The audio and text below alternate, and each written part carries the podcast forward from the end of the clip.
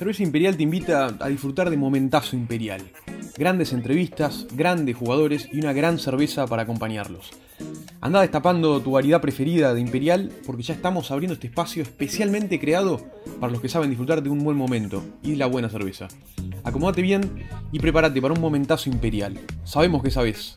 Cerveza Imperial. Saber tiene su recompensa.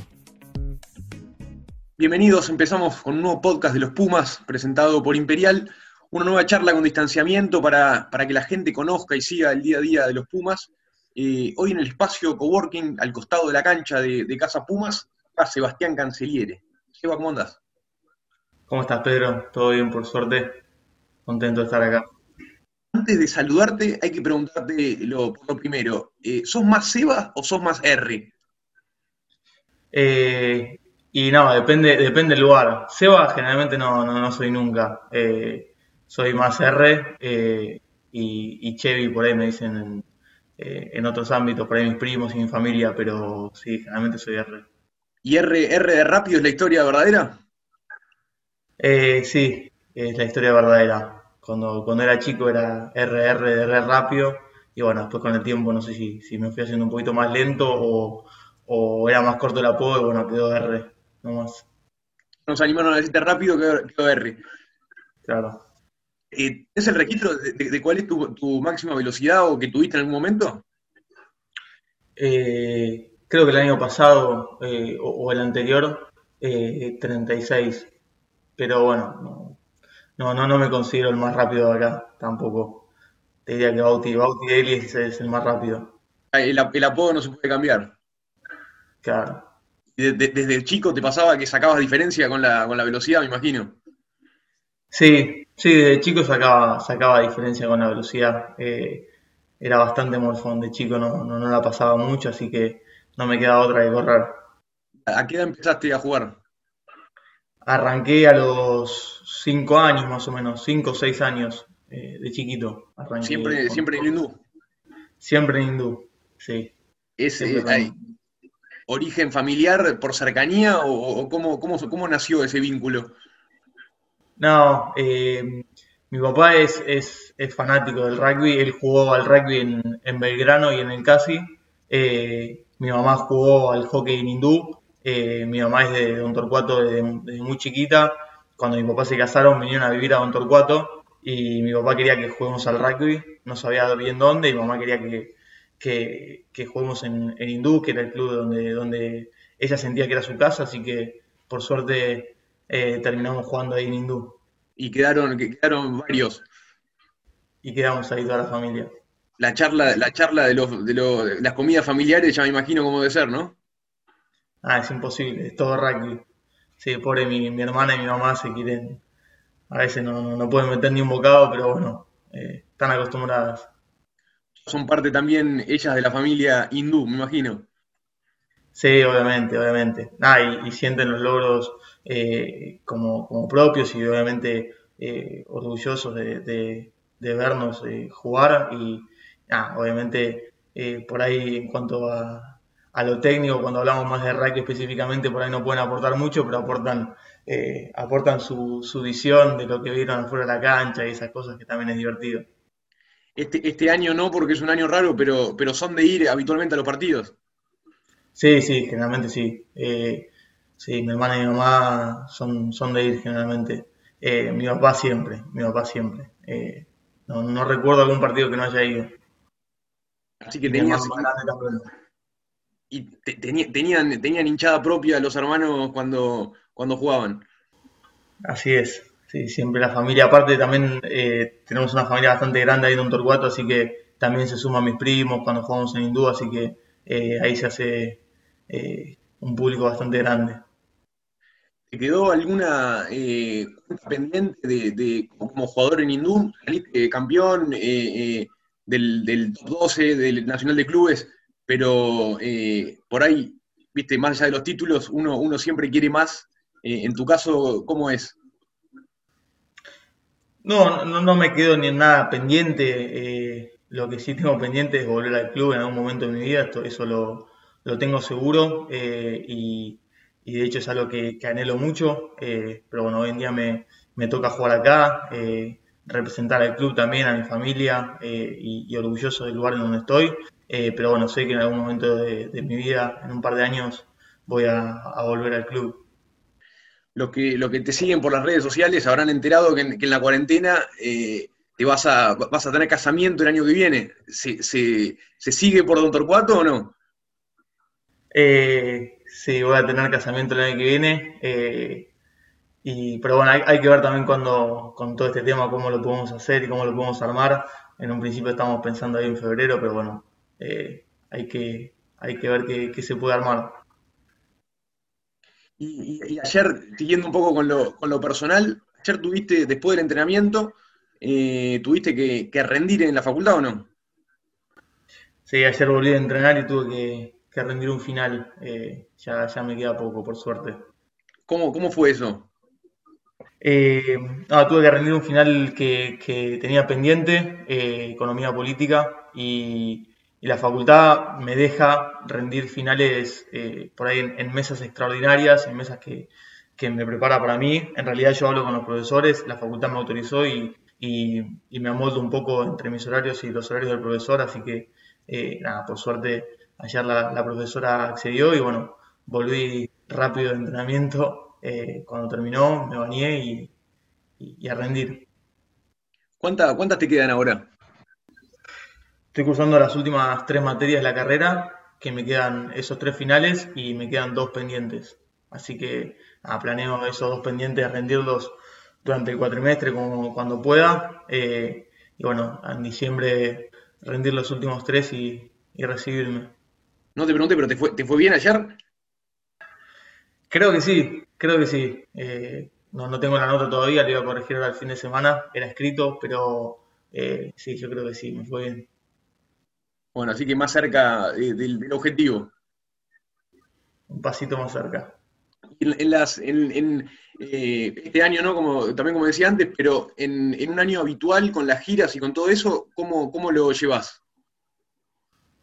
Sí, la verdad que es difícil, eh, pero bueno, como te decía antes, la facultad eh, me permite rendir en, en, los momentos en los que yo por ahí puedo rendir, eh, pero bueno, es un esfuerzo obviamente muy grande cuando, cuando estoy acá.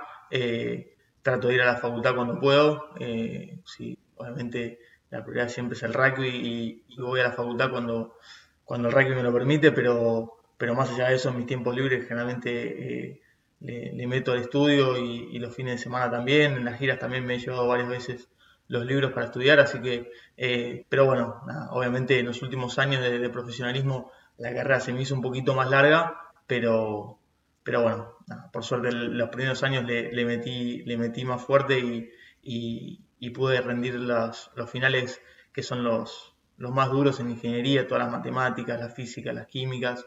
Eh, entonces después ya por ahí la carrera en ingeniería, una vez que pasan los primeros dos, tres años, eh, se, hace un poco más llevadera, así que nada, por suerte me quedan esas materias y bueno, eh, la facultad obviamente eh, permitiéndome rendir cuando, cuando estoy acá y yo acomodándome y rendiendo y, estudiando, obviamente mi novia, mis amigos, obviamente me, me bancan a full, porque cuando no estoy de viaje estoy estudiando, pero bueno, es un esfuerzo más y ya, ya queda poco sos un alumno aplicado dentro de lo que se puede, pero, pero, pero le metes.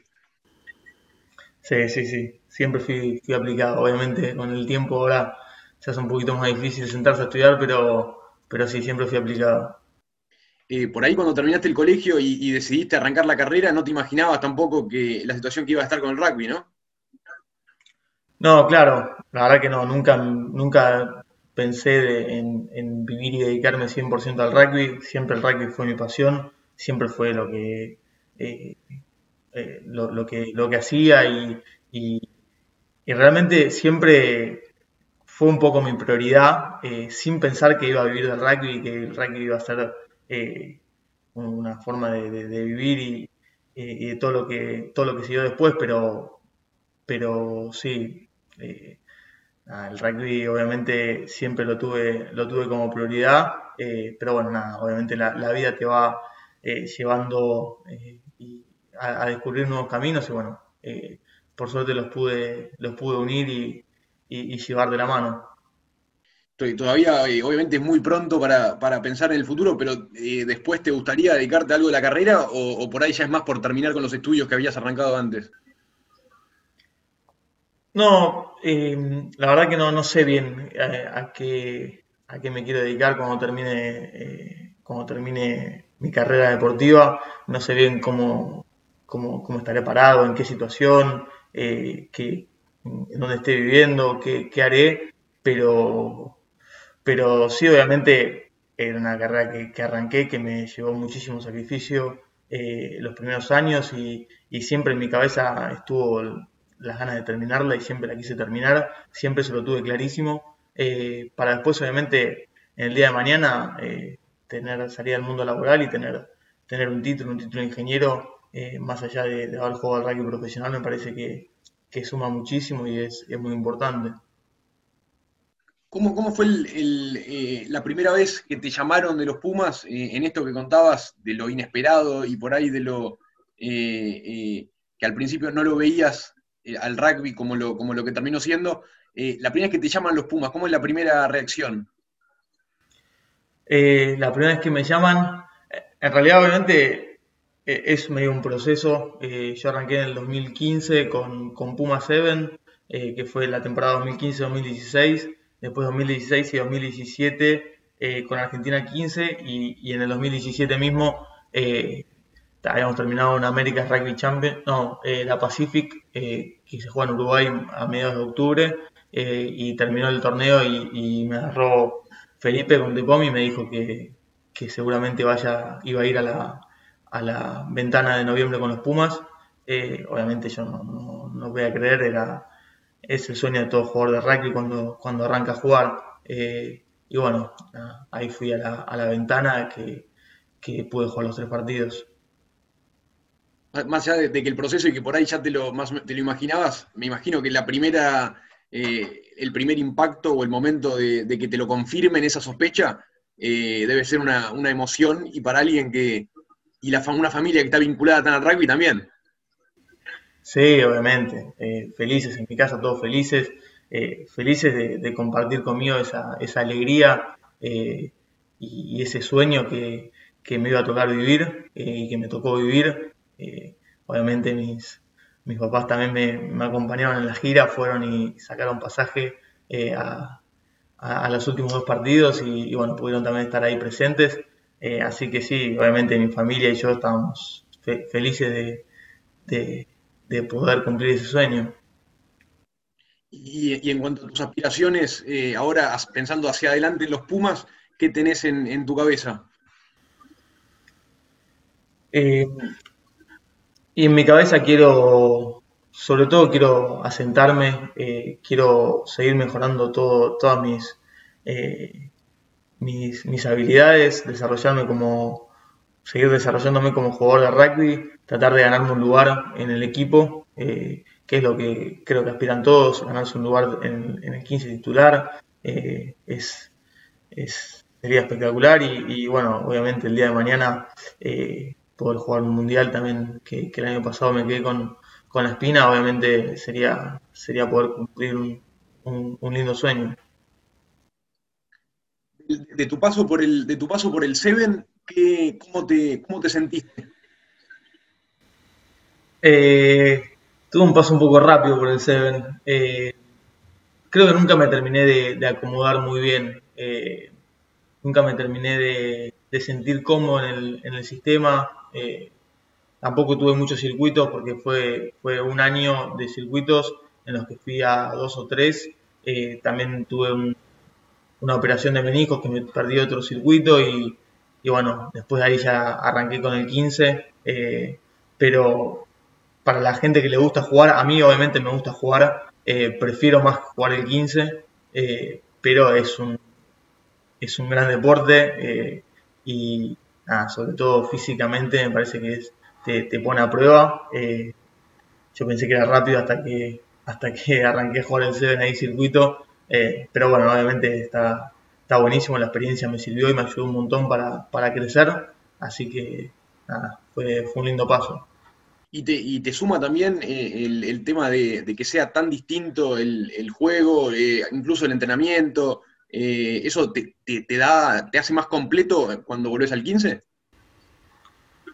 Sí, por ahí te da algunas destrezas eh, en el duelo, en uno contra uno, después capacidad física obviamente también, pero después por ahí te, genera ciertos hábitos, que por ahí son malos hábitos en el 15, que, que, bueno, por ahí no, yo no los, nunca los, los incorporé del todo porque no, no jugué tampoco mucho Seven, ¿no? Pero, pero sí, obviamente por un lado te, te suma y te mejora eh, las habilidades y, sobre todo las destrezas y, ciertas cuestiones, pero por otro eh, son deportes totalmente distintos y, bueno, eh, genera obviamente vicios que, que, cuando uno va al 15 pues tiene que tratar de, de corregirlos y viceversa también, ¿no?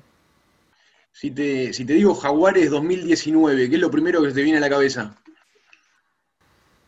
Eh, y alegría, me parece que fue, una temporada espectacular, soñada por todos, desde, desde que arrancamos, del minuto cero fue eh, una gran temporada, sobre todo teníamos un, gran grupo, que me parece que eso fue la clave de un poco de todo, eh, el, grupo tanto los que les tocaba jugar como los que no les tocaba jugar, eh, me parece que tirábamos todos para el mismo lado y, bueno, fue, fue un año espectacular. ¿En, tu rendimiento individual fue tu, fue tu mejor momento? Y acá en el sistema yo creo que sí. Eh, yo con Jaguares jugué en 2018 y 2019. En el 2018 no me tocó jugar tantos partidos. Eh, creo que había jugado 5 de titular y algunos más de suplente. Eh, y, en el 2019 sí me tocó jugar varios más de titular y, sentirme más parte. Eh, y obviamente con, el ritmo de partidos uno se, va sintiendo más cómodo. Eh, y creo que, sí, me, sentí muy cómodo y, en cuanto a, nivel personal, sí, por ahí fue mi mejor año, pero bueno, tampoco, tampoco tuve tantos, tantos años como para comparar. Bueno, para, para, ir cerrando y ya liberarte, porque tuvieron eh, un día y una semana movida de entrenamiento, eh, terminamos con un ping-pong que lo hacemos con cada uno de los, de los, que, de los que participan del podcast, eh, que tenés que elegir dentro de tus compañeros actuales. Así que tendrás que prender fuego alguno, quizás, tendrás que, que, dar nombres, lo que sería. ¿Estás preparado? A ver. En un pan y queso para, para jugar un partido, ¿a quién elegís primero? A Tute, Tute Moroni. ¿Un compañero para concentrar? Eh, a Tito, Tito Díaz Bonilla. ¿Ya, es tu compañero habitual? No, generalmente eh, en este último tiempo fui cambiando. Generalmente Tito duerme con Feli. En la última gira con Jaguares dormí con Feli. Antes siempre dormí con, con Tommy Lavanini, pero bueno, desde que se fue, eh, ahí empecé a rotar un poquito. También en un principio antes, en Pumas, yo dormía con Bato Escurra, porque Tommy Lavanini dormía con el Cumpa, Herrera, así que fui variando un poquito. Eh, y, también dormí con Santi Carreras, que es un gran compañero. Eh, pero bueno, si me tengo que quedar con uno, me quedo con Joaquín. Mayoritariamente de hindú. Sí. Un compañero para, para, no, para no concentrar, uno que no recomiendes. Uf, qué difícil está.